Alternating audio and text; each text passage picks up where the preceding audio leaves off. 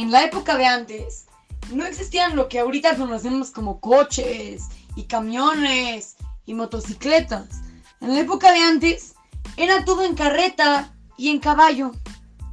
En una ocasión, un taxista, en esa época, era como una persona que iba en el caballo y atrás iba todo el, toda la carroza. Entonces la persona se subía a la carroza y el taxista lo llevaba, como ahorita como en coche, pero en una carroza.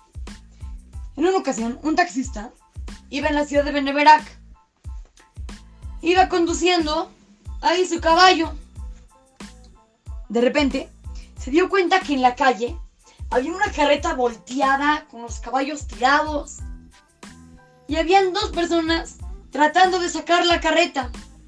Una de estas dos personas era un hombre ya muy anciano, muy viejito.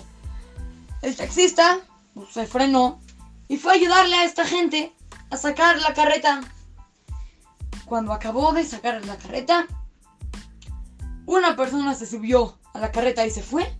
Y el viejito que se quedó afuera, lo que hizo fue salirse de donde estaba y se fue caminando hacia su casa. El taxista estaba muy sorprendido. ¿Cómo puede ser? ¿Por qué no se subió a su propia carreta? A lo mejor vino a ayudar, pero es muy viejito. Si un viejito se detuvo a ayudar, entonces lo fue siguiendo. Cuando ya se metió a una casa, le preguntó a los que estaban ahí alrededor, oigan, ¿quién es esta persona? Le contestan, esta persona es Rab Jacob Israel Kanievski, más conocido como el Stapler. En otras palabras, el Stapler, Rab Jacob Israel Kanievski, con y que era muy viejito y era una persona muy grande, igual se detuvo y se esforzó para ayudarle a otra persona.